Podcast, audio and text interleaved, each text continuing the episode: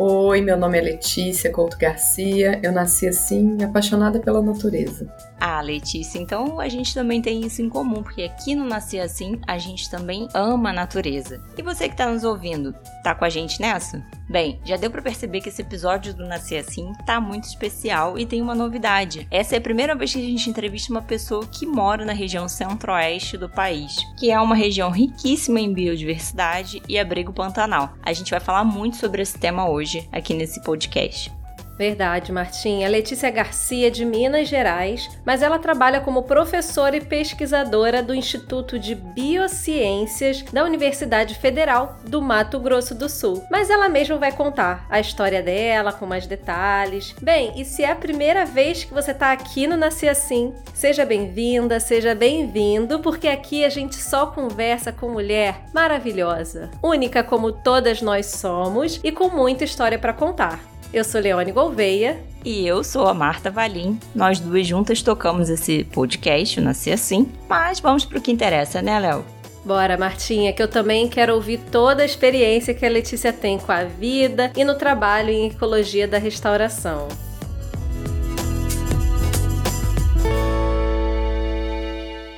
Letícia, muito obrigada por estar com a gente aqui no Nasci Assim. Mas antes da gente descobrir sua paixão pela natureza, como isso virou sua profissão, compartilha com a gente um pouco da sua história, seus primeiros anos de vida. Nasci em Belo Horizonte, Minas Gerais, de pais bem corajosos, porque tiveram quatro filhas mulheres todas super competentes, e aí eu sempre tive contato com a natureza, assim, era a filha mais do mato.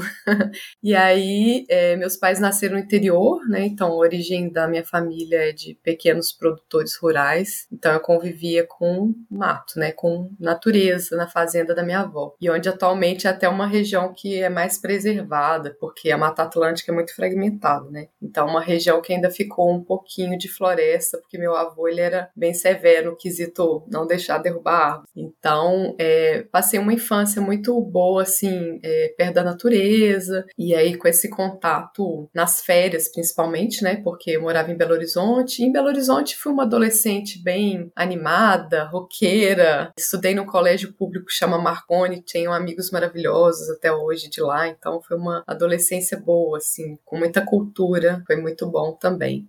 E aí, por causa dessa sua paixão pela natureza, na hora de escolher seu curso, você pensou em ciências biológicas? Na verdade, eu amava cavalo desde pequena, sempre andava a cavalo, né? Então eu queria fazer veterinária. E aí, antes de prestar o vestibular, eu fui na UFMG para assistir uma aula na, na, faculdade mesmo. E aí eu fui conversando com as pessoas, com os professores, e coincidentemente, na hora, se eu passei em frente a um incinerador e vi um cavalo morto de pendurado, que ele ia ser cremado. Aí eu comecei a passar mal, né? Quase a minha perna ficou bamba, e aí na hora eu desisti. Falei, eu não vou conseguir viver vendo um cavalo morrendo. E aí eu já fui pro instituto ao lado para assistir aula de biologia, que era a minha segunda opção. Aí fui bem recepcionada pelos veteranos, todo mundo conversou comigo, já assisti uma aula de zoologia e aí mudei de ideia e passei a me, me dedicar bastante, assim, fiz cursinho por um ano e passei no vestibular de biologia. E como foi entrar na faculdade, viver a vida universitária, seguir no mestrado, no doutorado?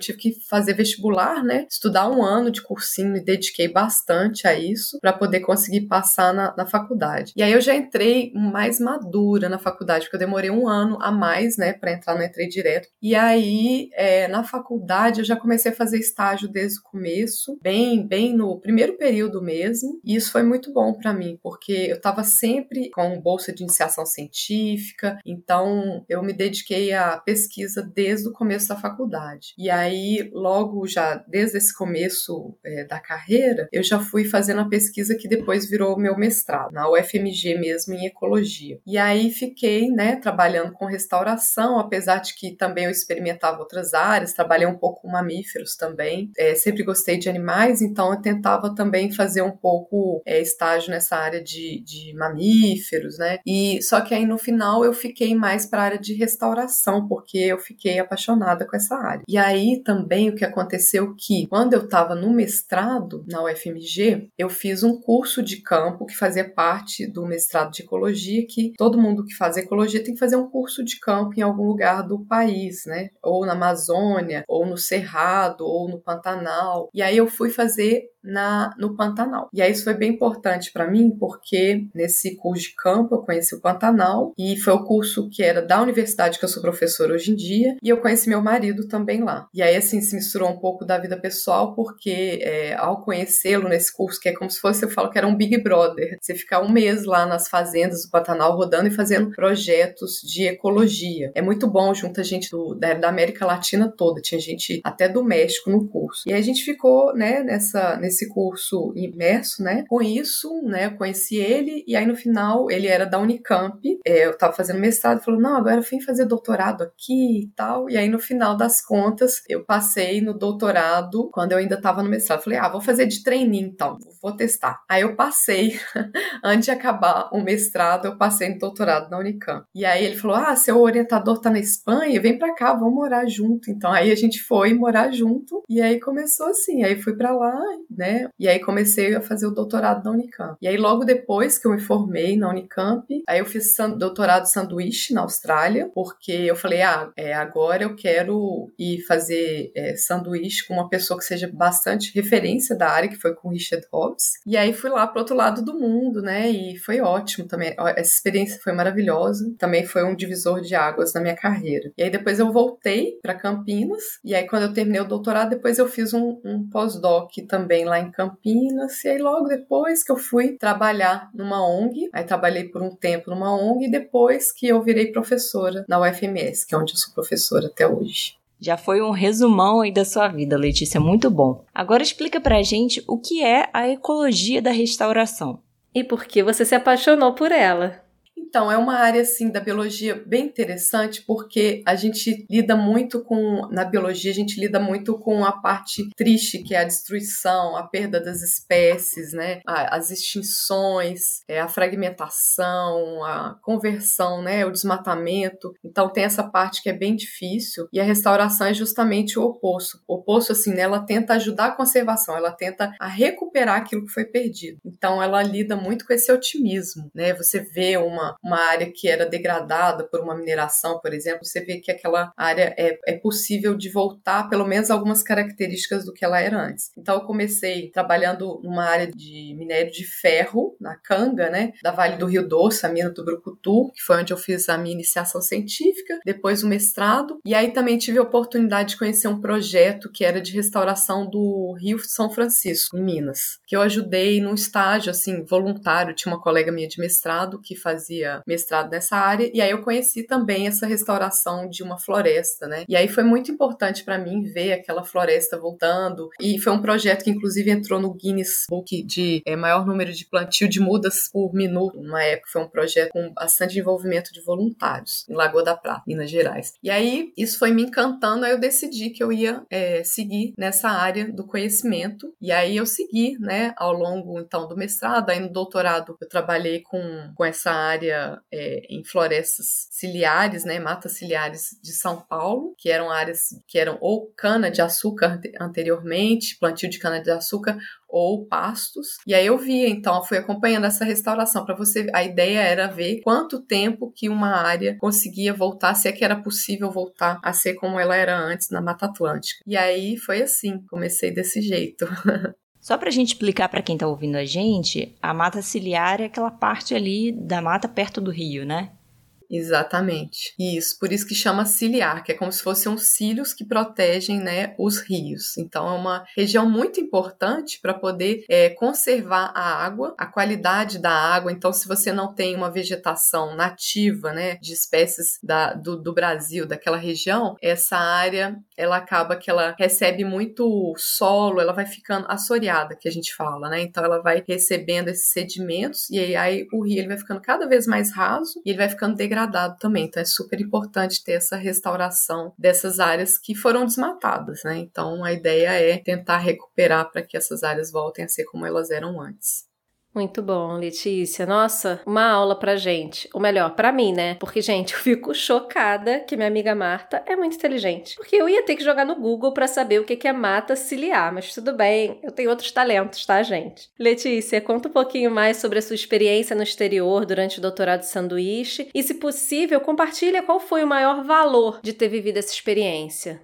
Então, na pesquisa funciona assim: você tem é, as fases, né? É, na pós-graduação, você tem o um mestrado, aí você tem o um doutorado, e a gente chama de doutorado sanduíche, que é como se você fizesse uma parte fora do país. E aí, esse doutorado sanduíche, eu fiz seis meses na Austrália. Foi uma experiência muito desafiadora, porque eu não sabia muito inglês. Então, assim, eu tive que aprender inglês na marra. Na pós-graduação, você tem que ler artigo em inglês. Eu aprendi assim, traduzindo palavra por palavra. Não tive muita oportunidade de aprender inglês durante a infância e tudo mais, porque era muito caro, muito difícil. E aí, só que mesmo assim, eu ia fazendo meu dicionáriozinho. Então, essa parte foi a parte mais desafiadora. Chegar lá, fazer o IELTS, que era um, um tipo um TOEFL, né? Um, um, teste que você faz. Eu treinei muito. E aí, eu quase passei no IELTS. Eu tinha que atingir 6 e eu atingi, assim, 5.8. Aí, meu orientador da Austrália teve que fazer uma carta falando que meu inglês era suficiente. Então, assim, por conta disso, eu passei vários apertos.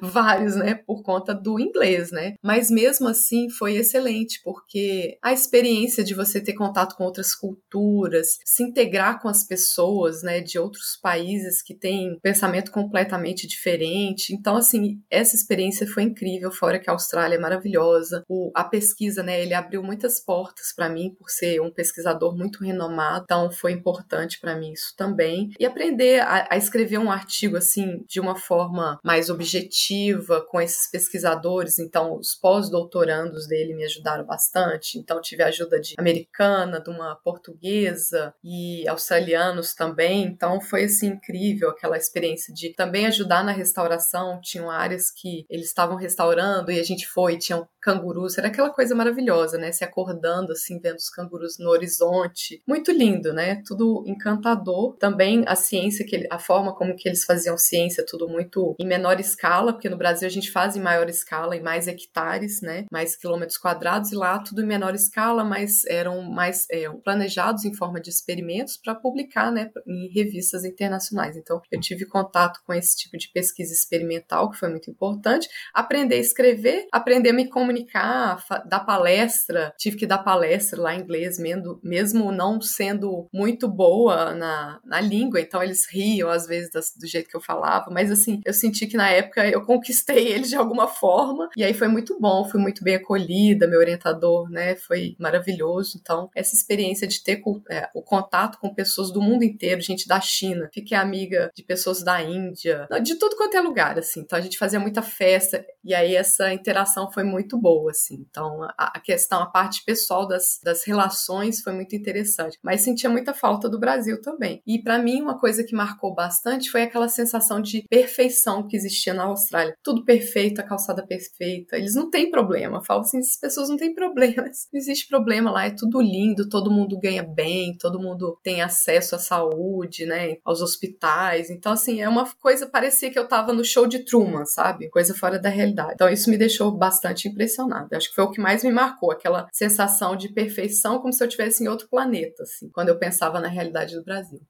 Achei bacana que você falou dessa questão do inglês, porque acontece muito, né, da gente não se sentir preparada e acabar desistindo de uma oportunidade. E você foi corajosa, enfrentou, era o que você queria e você foi. Muito inspirador, Letícia. É, eu tento sempre falar para os alunos que, ai, não vou conseguir fazer prova de mestrado, porque eu falo, gente, você faz um caderninho como se fosse um dicionário com todas as palavras que você está aprendendo. Foi assim que eu aprendi, né? E no final dá certo, é difícil, mas você tenta se comunicar de outras formas, no final dá tudo certo. Então acho que vale o desafio e tentar, né? Sempre importante tentar.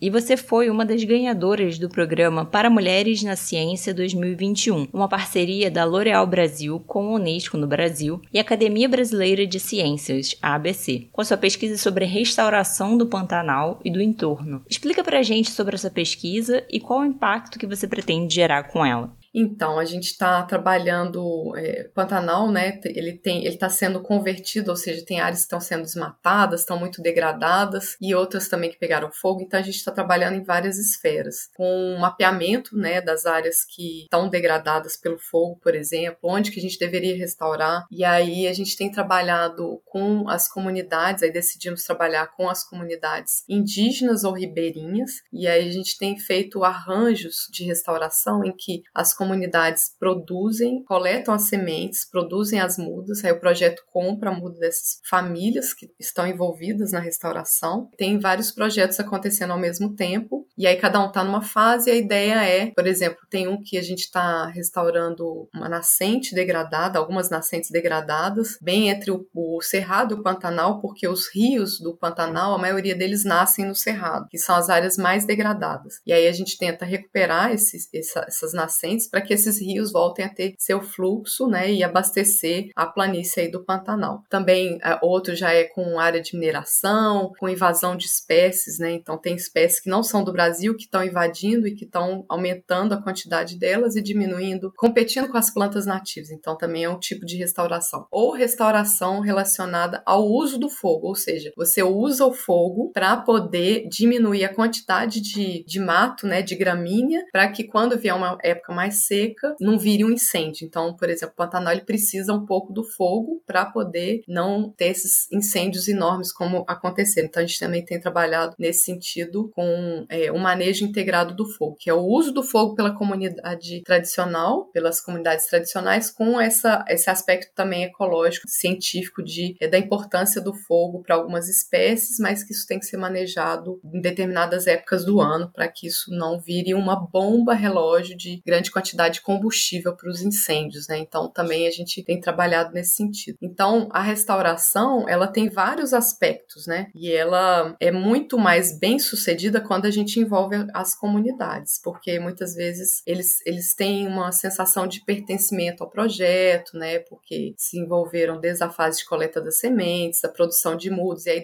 agora, por exemplo, essa semana a gente está com um dos projetos com o plantio, né? Então as mulheres, as crianças estão indo lá plantar sementes semearam essa semana. Então isso é muito bom, né? Porque depois as pessoas vão, vão pensar, ah, isso aqui eu ajudei, eu ajudei a plantar essa muda. E aí, quando virar uma floresta, todo mundo vai se sentir parte daquele processo. Então a gente está tentando fazer esse arranjo da restauração que a gente chama de restauração socioecológica.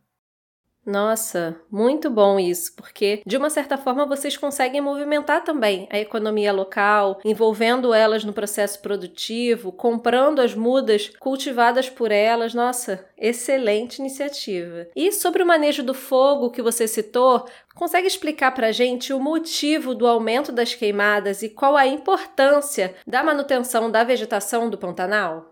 Sim, então, a gente está sofrendo uma das maiores secas dos das últimas décadas. Com, esse, com essa seca extrema, tudo que era verde começa a ficar seco, então fica propício ao incêndio. A gente chama de combustível, né? E aí, ou seja, a vegetação, ela, ela tá pronta para ser queimada. E aí, a fonte de início de, de queimada são as pessoas em determinada época, normalmente pode ser raio, mas a maioria dos incêndios causado por pessoas que colocam fogo para manejar o pasto, para poder brotar em uma determinada época. Só que isso, é, quando é feito numa época com um risco de incêndio muito grande, esse incêndio se alastra e aí fica incontrolável, que foi o que aconteceu o ano passado. Todo mundo viu, né, nas manchetes, aquele incêndio horroroso, muitos animais morreram, e se espalhou em grande parte do, do bioma. O, o que a gente tem proposto é que existam brigadas de incêndio, ou seja, aqueles brigadistas que são os bombeiros, né, que apagam fogo, que manejam ao longo do tempo, que eles sejam contratados por mais tempo, porque infelizmente as políticas relacionadas a isso estão mais no sentido de combate,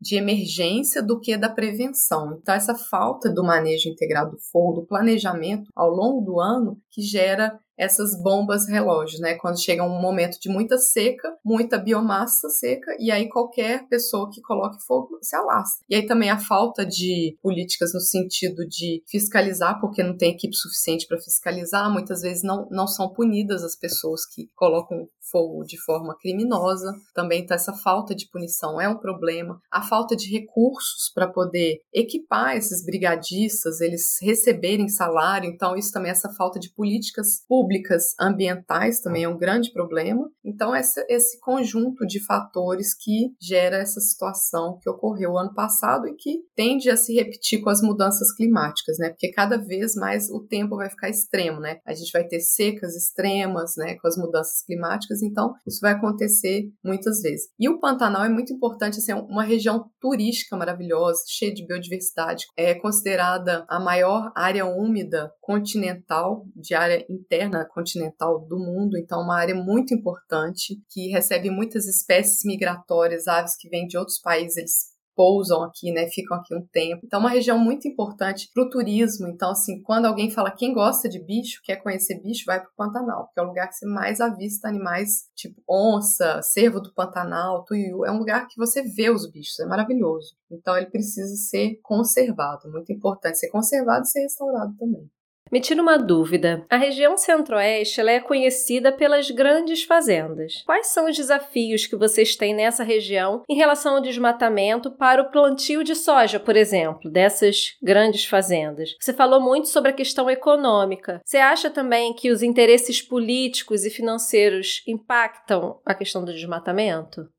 O que está acontecendo é que o Pantanal, para ter uma fazenda produtiva, precisa de grandes áreas. São áreas imensas, fazendas enormes. As pessoas estão ficando velhas e estão deixando de herança para os filhos. Então, muitas vezes, as fazendas estão ficando cada vez menores. E aí, para manter aquela produtividade, por que, que as fazendas são grandes? Porque na época de cheia, o gado tem que ser levado para um lugar mais alto para ele não ser inundado. Né? Então, tem esse manejo tradicional do gado, que é a pecuária principal é, fonte de renda no no Pantanal. Com isso, as fazendas estão ficando menores, muitas vezes também está entrando é, pessoas que não têm ligação com a terra, não têm essa tradição do manejo, e aí estão plantando é, a que a gente chama de pasto exótico, que é a braquiária, que é uma gramínea que veio da África e está sendo plantado né, em, larga escala no Pantanal. Ou a soja também, que agora está tá ficando cada vez mais seco, então estão conseguindo plantar soja no Pantanal, para poder ter um lucro em uma área menor. Isso é um problema porque está alterando a biodiversidade. E assim, a gente tinha antes um manejo tradicional que era possível a sustentabilidade do Pantanal com o uso econômico, mas que está ficando cada vez mais prejudicado com essa mudança no perfil também dos produtores. Antigos estão morrendo, tem também esse conflito que algumas áreas que não tiveram demarcação ainda, de territórios indígenas, por exemplo, quilombolas, ou né, territórios tradicionais também são um problema. E aí é, essas áreas estão sofrendo desmatamento. Então, áreas que estão sendo autorizadas a serem desmatadas para plantio de ou soja ou pastos exóticos, né, que a gente fala que é o pasto exótico, que não são com aquelas gramíneas nativas. Então, isso é uma, uma fonte de pressão aí para o bioma muito grande. Então, essa mudança, né, na, no tipo de, de sistema tradicional para cada vez uma monocultura, porque antes era possível conciliar também, e é, e é possível ainda conciliar é, o uso do Pantanal com o uso de gramíneas nativas, porque tem plantas que são tão produtivas ou mais produtivas do que a braquiária, mas infelizmente a tendência é a compra dessas sementes e aí eles plantam e aí vai, vai alterando, né, aquele sistema que era mais natural, mais com o, o gado ali ao mesmo tempo, né. Além desses projetos maravilhosos, você também é professora do Instituto de Biociências da Universidade Federal do Mato Grosso do Sul. Por que, que você escolheu a docência, Letícia? Aí eu primeiro quis trabalhar é, fora da, da academia, já que eu tinha feito pós-graduação, mestrado, doutorado, pós-doutorado, falei, vou tentar um pouquinho fora. Aí trabalhei numa ONG americana, foi bom, interessante, mas ao mesmo tempo eu, eu sentia que eu gostava muito da pesquisa. Então a pesquisa me atraía e aí eu resolvi virar professora. E hoje em dia eu vejo que não é só a, a parte da pesquisa que me atrai, é a parte de formação de recursos humanos, porque eu adoro orientar. Então tenho vários alunos de mestrado, é, doutorado, iniciação científica, e eu gosto muito de orientá-los e, e, formar e ver que, que eles estão ficando muito bons, assim. Meu objetivo é que eles sejam melhores do que eu. Então, assim, isso é muito bom, é muito gratificante, dar aula também. E aí, assim, é muito difícil a vida de docente no Brasil, porque nós temos que fazer várias coisas, a gente dá aula, a gente trabalha com a parte administrativa, com a parte de extensão, que é assessorar todas as né, demandas externas da universidade, de quem nos procura, né? Então, dá assessoria para qualquer um que nos procure. Tem a parte da pesquisa e a parte de ensino, né? Então, a gente dá aula, a gente faz pesquisa, publica artigo, faz pesquisa, elabora é, experimentos. Então, é uma profissão muito dinâmica. Então, isso é bem legal porque a gente nunca está entediado, a gente está sempre sobrecarregado, na verdade, mas é sempre muito dinâmico. Ao mesmo tempo, é muito cansativo porque são várias tarefas e a gente está sempre atrasado. Então, é, é muito cansativo mesmo, muita responsabilidade e ao mesmo tempo é muito bom. Então, assim, eu sou uma pessoa bem realizada na profissão de docente, assim, acho que é uma profissão maravilhosa. Me sinto assim a serviço da sociedade mesmo, muito bom. Ai, muito bom ter professores assim, que gostam do que fazem, porque realmente a gente está precisando de bons professores para formar pessoas, né? Falando sobre a questão de gênero, a gente sabe que pra gente, como mulher, ainda tem um longo caminho de luta pela frente, né? Para conquistar e alcançar a igualdade de oportunidade, seja no trabalho, nas nossas decisões de vida. Nossa, são muitos desafios. Você vivencia alguma dificuldade extra na sua área como mulher? Ou melhor, quais são os principais desafios de ser mulher e trabalhar na área de ecologia da restauração?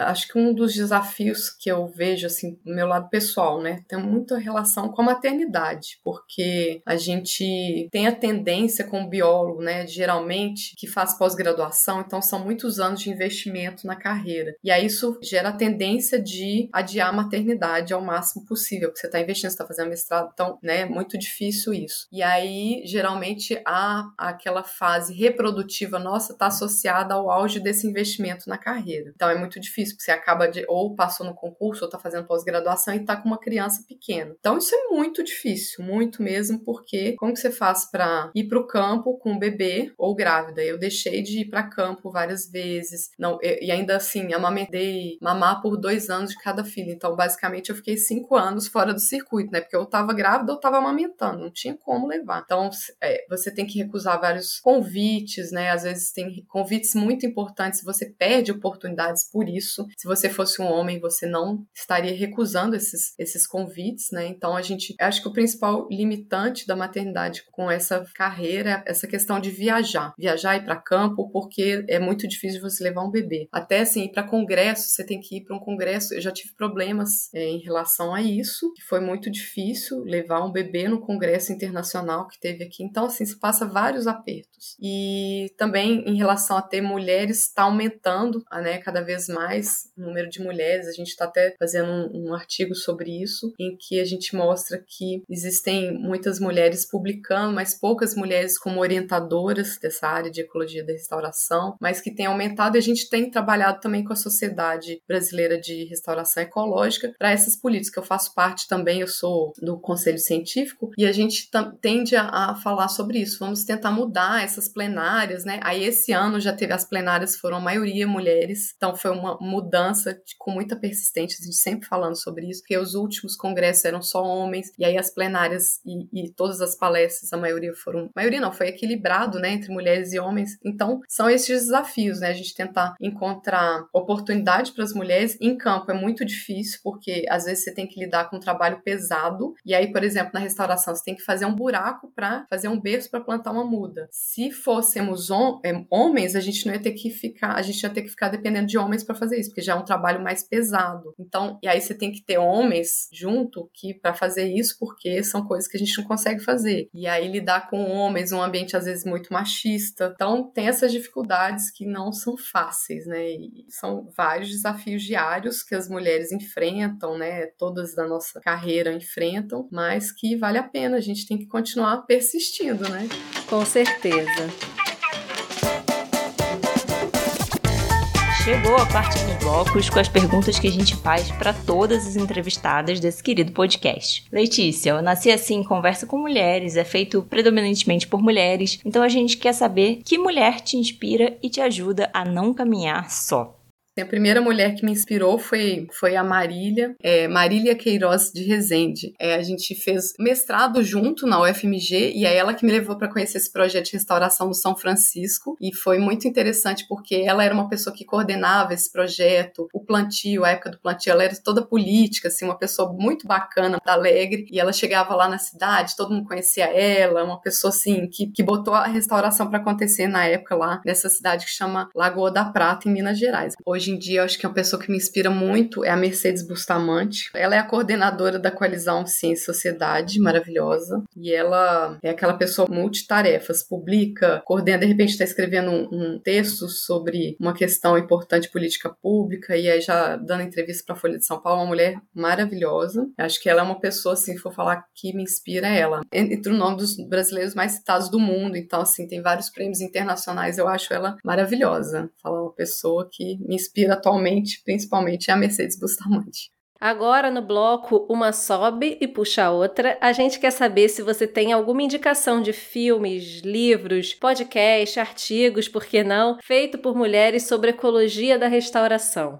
Tem um livro que meu orientador escreveu, que é um livro bem famoso, que se chama Restauração Florestal, muito bom. Do Pantanal tem um livro do casal Arnildo Pote e Vale Pote, que são botânicos que identificam plantas do Pantanal, que chama Plantas do Pantanal, é muito lindo também, um livro clássico. Tem um filme muito lindo da minha área, que também é antigo, eu tô falando que eu tô ficando lá pra trás. Ganhou, acho que o Oscar de animação de 1988, que eu acho maravilhoso, um documentário que chama O Homem que Plantava Árvores. É muito lindo, é de 1988.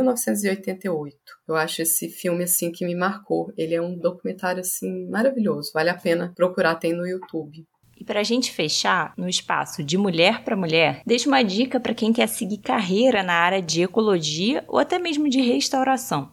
É, eu acho para as mulheres não desistirem nunca, né? Vão ter muitos desafios, muitos assédios de todos os tipos possíveis. Eu já presenciei coisas terríveis, mas eu acho que é não desistir, levantar a cabeça e seguir em frente. É, eu acho que é a principal dica que eu dou. Sempre fazer estágio, tentar ter contato com o maior número de pessoas possíveis, porque essa rede, esse network é muito importante também. E ser dedicada, eu acho, né? Está fazendo um trabalho sério para ser reconhecida. Eu acho que é muito importante você se dedicar as pessoas reconhecerem que o que você faz é sério e aí elas vão te procurar no momento que aparecerem oportunidades, para lembrarem de você. Então você tem que se fazer presente também para que as pessoas lembrem de você. E aí eu acho que é essa dica, é seguir em frente, tentar se atualizar, fazer cursos, tem vários cursos disponíveis, participar dos congressos da Sociedade Brasileira de Restauração Ecológica que são maravilhosos. Então, quem quer seguir essa área, acho que é isso, participar dos congressos, conversar com as pessoas da área, se for possível, entrar em contato, se apresentar se tiver interesse em uma determinada pessoa que oriente, né? E é isso, assim, trabalhar, se voluntariar também, fazer as coisas de forma voluntária. Eu sempre falo isso para os alunos. Muitas vezes, quando você ajuda alguém de uma forma despretensiosa, aquilo ali pode abrir vários caminhos futuros para você, né? Então, acho que também ajudar de forma despretensiosa é uma boa dica também, que eu acho que ajuda, né? Você ganha experiência e você pode abrir portas, né, na sua carreira.